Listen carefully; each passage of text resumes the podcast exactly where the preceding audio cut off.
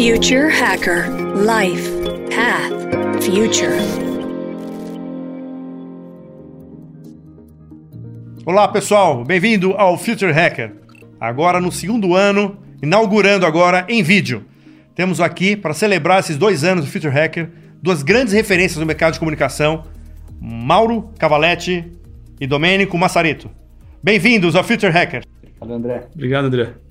Bem, vamos lá, vou falar um pouquinho aqui do, do, do, Mauro.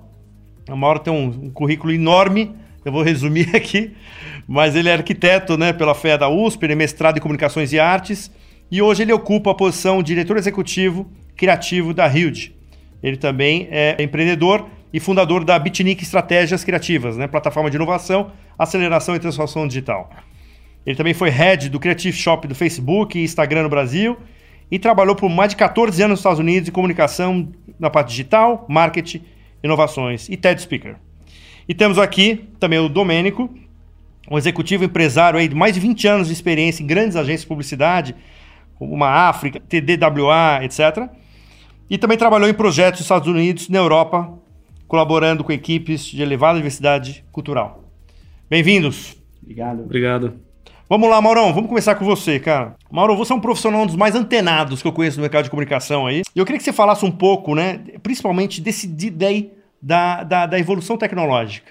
Assim, né? Então, assim, a evolução, o mercado está, do ponto de vista das Martechs, crescendo exponencialmente. Eu quero a adesão do mercado de comunicação a, essa, a essas tecnologias. Então, em primeiro lugar, eu queria saber se é, esse, esse delay é, um, teoricamente, uma falta de maturidade do mercado, né? ou a falta de qualificação apropriada para isso, ou o conservadorismo do mercado de comunicação, ou todas elas combinadas.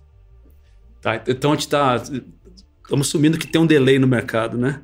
É, eu vou dar uma equilibradinha nesse ponto de vista, eu acho, porque é, eu acho que o mercado, né, ele, ele é diverso por natureza, né? E esse é um mercado que embora a gente tenha a percepção dos grandes jogadores desse mercado, dos grandes, das grandes empresas, ele é um mercado que está crescendo, é um mercado que está em expansão. Né? A gente olha, por um lado, os desenhos tradicionais, os modelos tradicionais de, de negócio dentro de propaganda, e a gente vai olhar e vai achar que esse mercado está é, diminuindo com o crescimento digital. Mas, na verdade, se a gente olhar para o mercado como um todo, tudo, tudo que está acontecendo com as Martechs, com toda a inovação tecnológica, está contribuindo para o crescimento e para a expansão desse mercado. Né? Então, eu acredito que é, quando a gente olha para aqueles que são tradicionalmente é, a dominância do mercado, a gente também tem que olhar para aqueles que estão desafiando o mercado também. Né? Então, a gente vai ver muita coisa legal, muita coisa nova está acompanhando, está acompanhando inovação tecnológica, está acompanhando a evolução do, da, da, mentalidade né, de comunicação, está acompanhando a democratização da criatividade, que é super importante, a, a elevação da criatividade como, como fator é, básico de crescimento de negócios. Né? É, a gente está atingindo um status muito, é, muito importante, né? muito protagonista. E eu acho que o mercado vem acompanhando isso. Então a gente vê talvez é, a, a criação de centenas, né, milhares de pequenas empresas que têm, são especializadas. Isso tudo compõe uma, uma massa muito grande. É assim que eu vejo o mercado. Perfeito. Nessa composição né, de novos players, né, o, o Domênico aqui é fundador da Rain, né, que é uma startup de Martech, mais especificamente um assistente de processo criativo movido por inteligência artificial. Né, um projeto muito legal. Eu queria que você contasse um pouco aí, né, exatamente nessa, se, se já, já introduziu essa tecnologia no mercado, se já estão nos primeiros beta testers e qual está a receptividade da, da, da, turma. Legal. A Rain, ela é um, ela nasceu de uma pesquisa minha de inteligência artificial e de uma outra pesquisa de processo criativo. Então, da união dessas minhas duas curiosidades aí nasceu a Rain, que era uma, uma tentativa de sistematizar o processo criativo e quem sabe ajudar as pessoas a terem mais ideias. Começou comigo mesmo, né? Quem sabe me ajudar a ter mais ideias e agora a gente transformou ela numa startup para fazer esse lançamento para o mercado. É, o estágio dela atual é um estágio de beta teste, então a gente começou esse mês agora de outubro a fazer alguns testes, aonde a gente primeiro está testando com agências de publicidade, deixando a ferramenta na mão dos seus times, para que essas pessoas, junto da Rain, junto dessa assistência inteligente, é, possam resolver briefings e trazer mais ideias com maior qualidade e maior velocidade para os desafios de marketing das marcas. Então, esse é o estágio que estamos. Sobre receptividade, alguns feedbacks curiosos, assim. Então, obviamente tem muita gente que que fica fascinado com de ver um computador gerando ideias, é, fica surpreso com a, a, velocidade com a qual o computador consegue gerar ideias. Isso é definitivamente diferente do processo que a gente está acostumado, né? o processo humano. Mas, como se trata de inteligência artificial, que é um tema que às vezes é tratado pela mídia de uma maneira um pouco sensacionalista, tem pessoas que ficam um pouco assustadas. Né? Então, também tem pessoas que no primeiro contato têm um pouco de receio. Apesar de que a Rain, embora tenha alguns anos, é, hoje em dia a gente já tem mais ferramentas de inteligência artificial aplicadas para o uso criativo, geração de imagem, geração de texto, geração de vídeo. Então, eu acho que esse, esse receio né, que algumas pessoas têm nesse momento ainda do, do começo da, da expansão e da adoção da tecnologia, ele tende a, a, acalmar e diminuir no, no médio prazo. Não, legal. Só para aproveitar esse gancho, você tem uma visão também bem crítica com relação né, à inteligência artificial, como é abordada pelo cinema, né? Exato. Exato. Não, a inteligência artificial ela sofre ali de um problema de nomenclatura, na minha opinião, porque é uma nomenclatura fascinante, porém imprecisa. E ela é imprecisa na sua gênese, né? Então, existe um, um livro de um matemático que chama John von Neumann, e é um livro de 58 que, que se chama O Cérebro e o Computador. E nesse livro, o Newman fala sobre metáforas que ele vai traçar sobre é, comparando o cérebro e o computador, mas ele diz no livro que é uma aproximação, é uma aproximação grosseira e imprecisa. Mas ele faz essas, essas metáforas, né, do o cérebro é, tem uma memória igual o computador tem uma memória, a gente processa informação igual um computador processa informação, mas tudo isso é muito impreciso. Isso tudo foi baseado num, numa lógica de dedução falha. Essa é a verdade. Então, a gente assume que ah, o computador ele é, é, capaz de demonstrar inteligência, porque ele faz conta, porque ele joga xadrez, então ele é inteligente. E o computador processa dados. Então, qual que é a falha de dedução? Logo, toda entidade que é capaz de inteligência, ela processa dados. E aí a gente assume que a gente processa dados, o que não é verdade. Né? O, o computador é, um, é uma ferramenta projetada pelo homem, a gente sabe exatamente como ele funciona, é, já o cérebro, até hoje, os cientistas não têm certeza de como as memórias são formadas. Né? Se são sinais analógicos contínuos, se é dado discreto, se ela acontece no nível molecular ou no nível celular, a gente não sabe ainda. Se você não é um nerd de computação, né? se você é uma pessoa mais normal, e você viu alguém falando sobre inteligência artificial, se for emocionante, se for assustador, provavelmente é ficção. Porque quando você tem um engenheiro de software falando de inteligência artificial, chega a ser meio monótono, assim, a menos que você seja um nerd de programação. Aí você vai achar fascinante e emocionante também. É, legal, essa é até uma pergunta que eu, que eu queria fazer, quer dizer, exatamente quem programa, né? Então os algoritmos são feitos né, por programadores. Certo. Você acha que pode nascer uma nova profissão dos programadores? Vai essa para o Mauro. Os programadores criativos? Olha, tem, tem só para pegar um exemplo né, de uma coisa de um, de um fenômeno que está acontecendo agora, que são, os, são as plataformas dos imaginadores, né? O Midjourney, o Dali, né? Que são é, plataformas de inteligência artificial que foram é, desenhadas para produzir imagens. Essa, essa produção de imagens ela é ativada por uma coisa que a gente chama de prompt, né? Você vai lá, escreve um texto e pede para ele imagine isso e ele escreve o que ele quer e ele vai imaginar aquilo. Isso é um diálogo. Né? É, nessa, nessa tem uma discussão dentro, do, dentro dos, dos engenheiros, dos programadores, abriu essa discussão assim, olha, nós estamos falando de uma nova profissão. A gente está falando de engenharia de prompt, a gente está falando de, é, de codificador de prompt, ou designer de prompt, né? ou o arquiteto de prompt.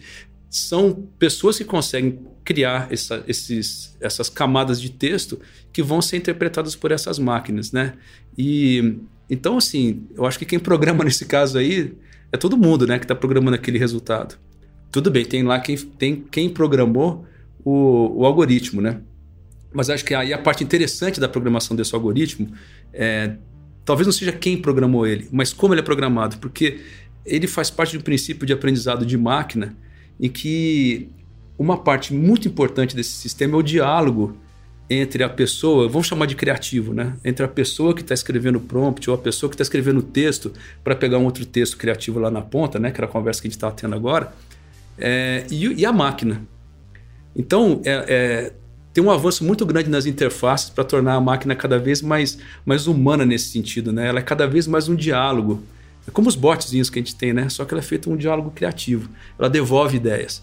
Então, assim, é, é essa capacidade da, da máquina ser, é, e, e se ajustando né, o algoritmo e a capacidade da máquina aprender, ela te devolver coisas diferentes, ela te surpreender, ela te engajar nessa conversa, é, é, transforma numa coisa muito. É uma coisa fantástica, né?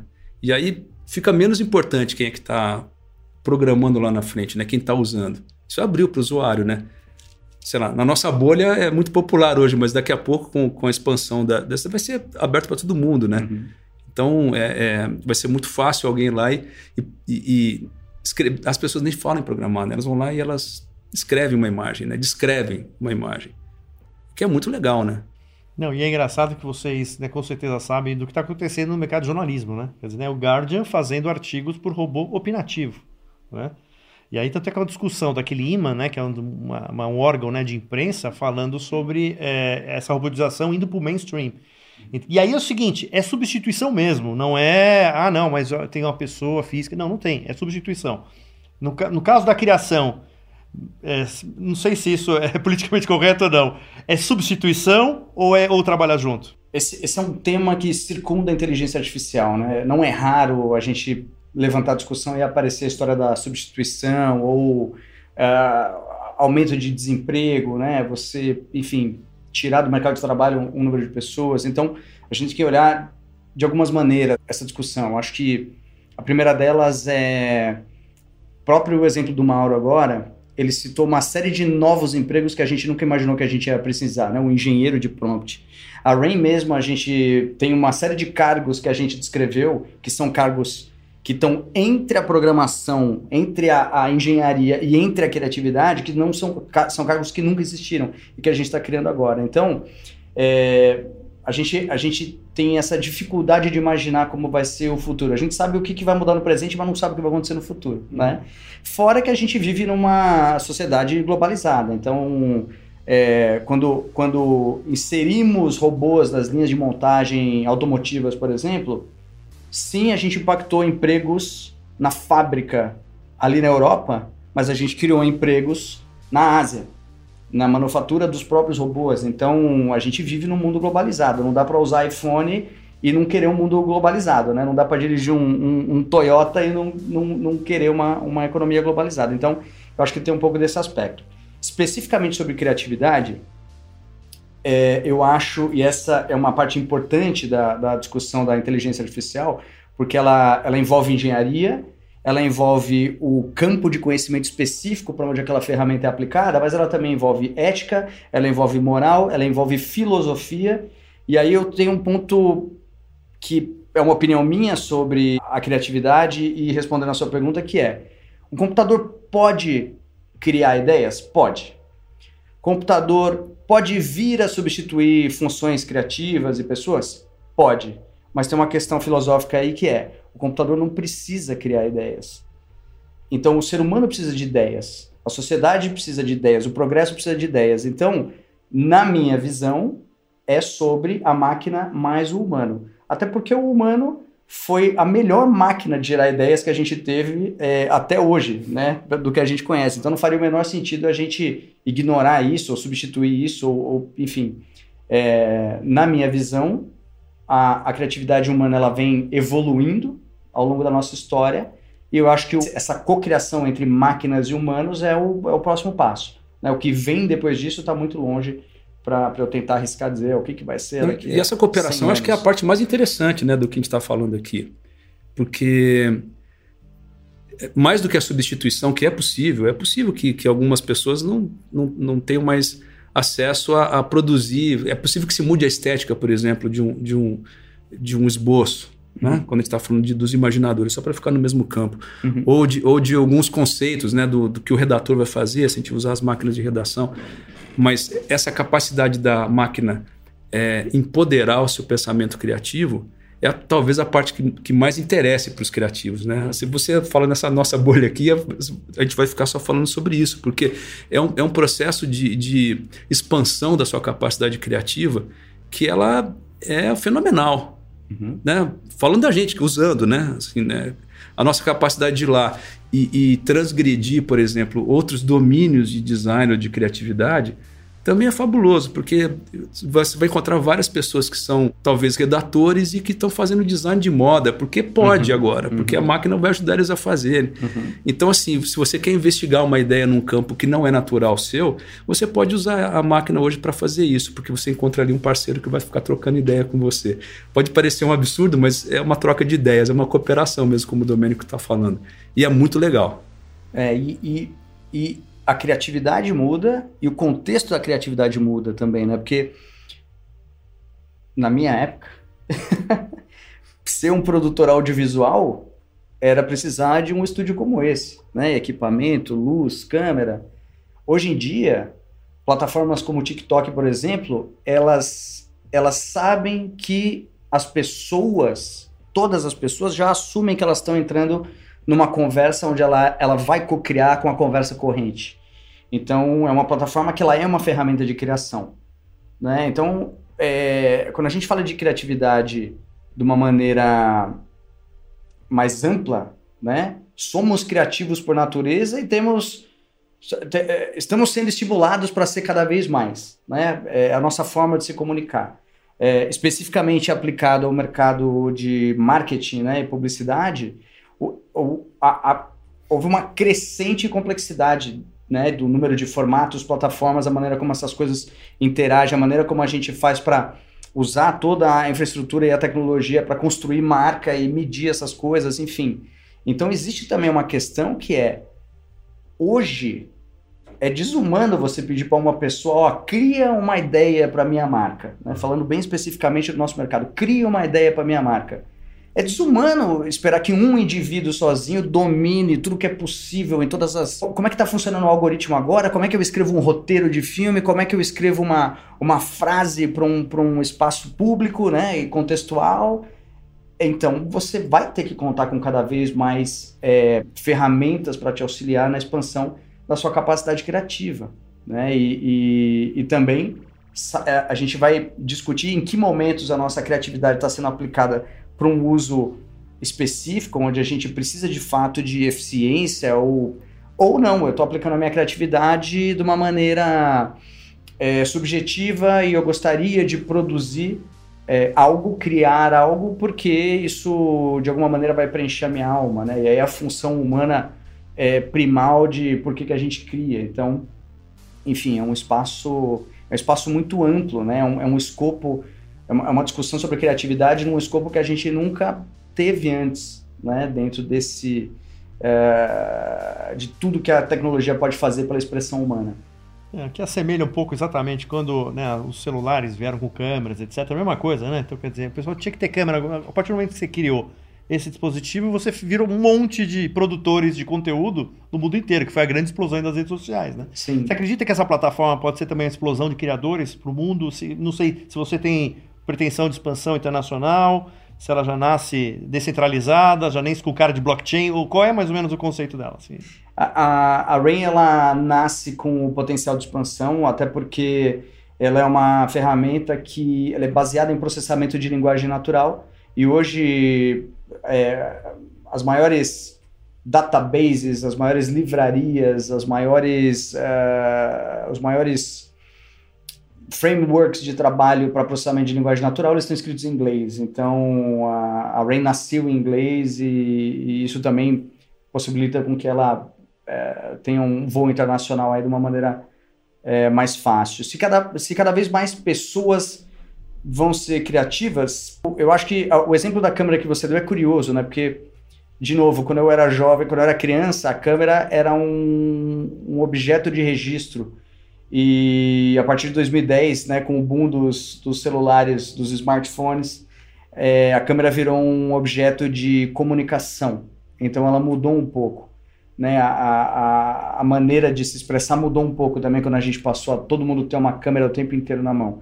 Então, eu acho que existe uma tendência da gente é, poder dar mais vazão para nossa imaginação. Né? A verdade é que ideias são menos raras do que a gente acredita. Né? O que é raro, obviamente, é a execução e o investimento numa execução grandiosa e muito bem feita de uma ideia.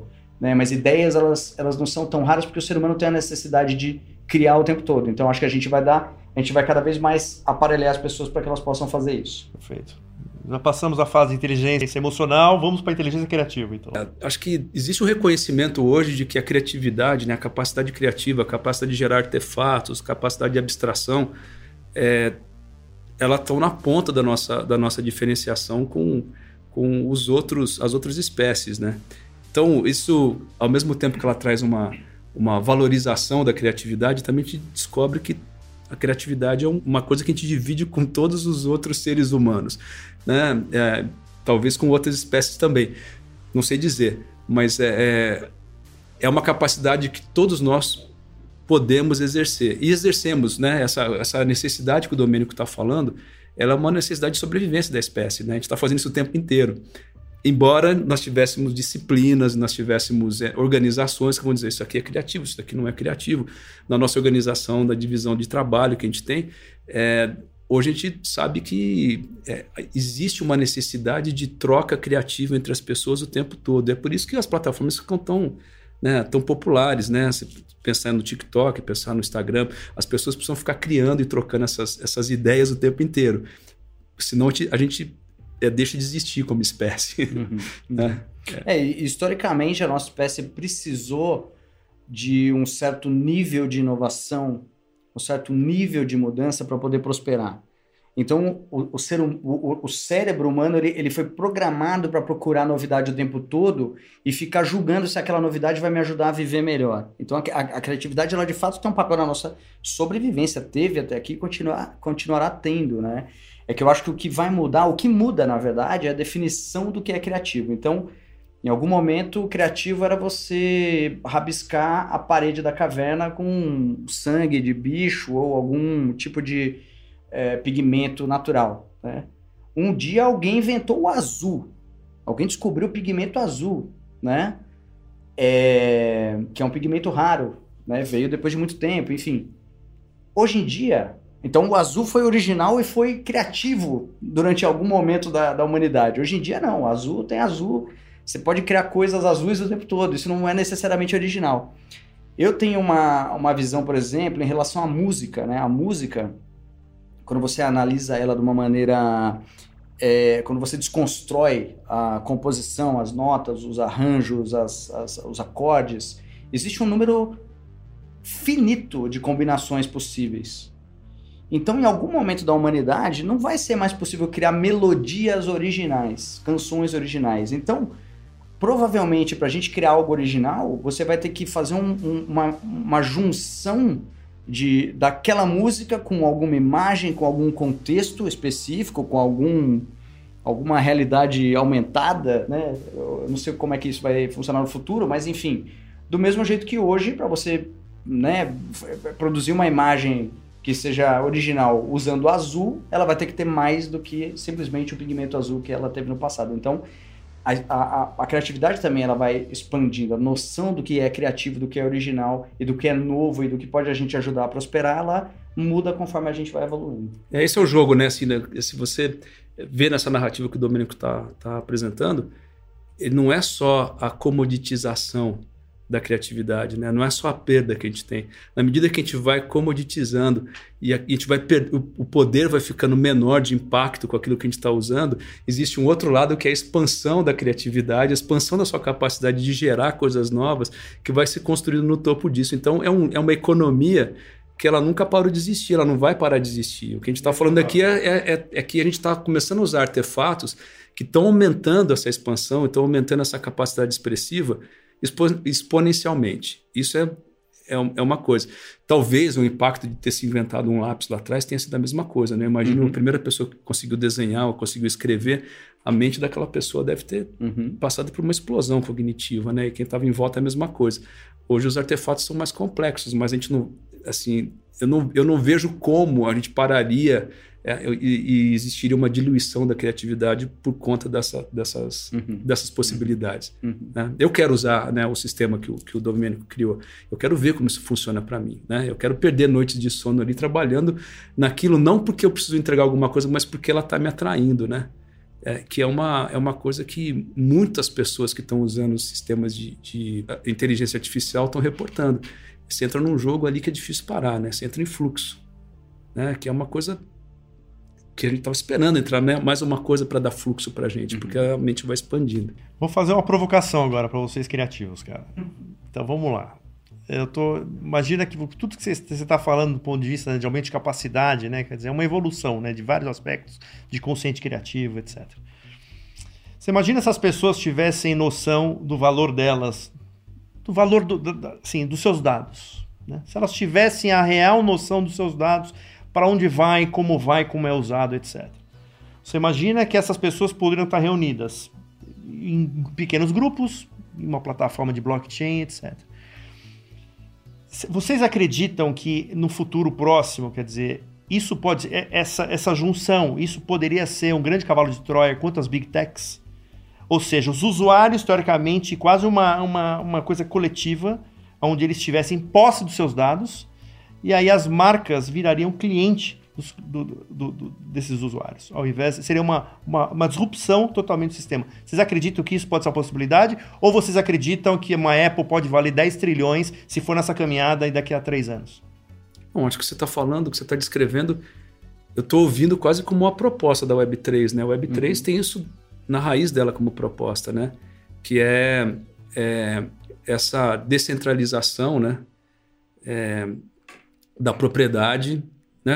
É, mas a descentralização da propriedade não quer dizer a diluição da propriedade, quer dizer descentralização somente, né? É, as pessoas têm gerado economias participativas, né? Quando você é, uhum. é, entra dentro de um, um, dos grupos negociando NFTs, por exemplo, é, as pessoas podem ter uma pequena fração daquilo, né? O autor pode continuar recebendo por aquilo que ele está fazendo, ele é feito dentro de comunidades. Existem novas regras do jogo que tem a ver com essa economia distribuída que você está falando. Aí as marcas, eu não sei se as marcas passam a ser clientes, talvez, mas eu acho que elas passam a ser sócias. Né? Assim, é, uma, é uma grande tendência uhum. dela ter uma, uma parte da propriedade de uma geração que você faz em cima dela é, e você ter uma parte, talvez, uma parte da, da, da propriedade daquela marca, porque você está contribuindo para a construção dela também. Isso é um cenário, para mim, muito possível. Não é nem tão sobre é, blockchain, Web3, enfim, mas sobre o futuro do, do trabalho. É, de alguma maneira, eu acho que as pessoas vão cada vez mais encontrar jeitos e ferramentas para monetizar a própria vida, seja o tempo, sejam os dados, sejam e ao invés de ter uma relação com o trabalho e com a carreira, como é uma uma, uma relação construída no passado, vai ser uma coisa diferente. Então, eu existo, eu tenho uma presença, eu tenho opiniões, eu tenho. Eu existo e eu posso monetizar essa existência de algumas maneiras, né? É, e especificamente sobre a sua pergunta, a, a, a, propriedade intelectual, eu acho que ela vai ser revista. E aí, quando a gente pensa do ponto de vista do indivíduo, eu não acho que é onde está a maior barreira, de jeito nenhum. Acho que as pessoas, é, de alguma maneira, elas já vão alugar, é, elas já alugam pedacinhos do seu tempo e da sua atenção com um certo, com níveis distintos de consciência. O que vai ser difícil serão para as empresas e para as culturas corporativas.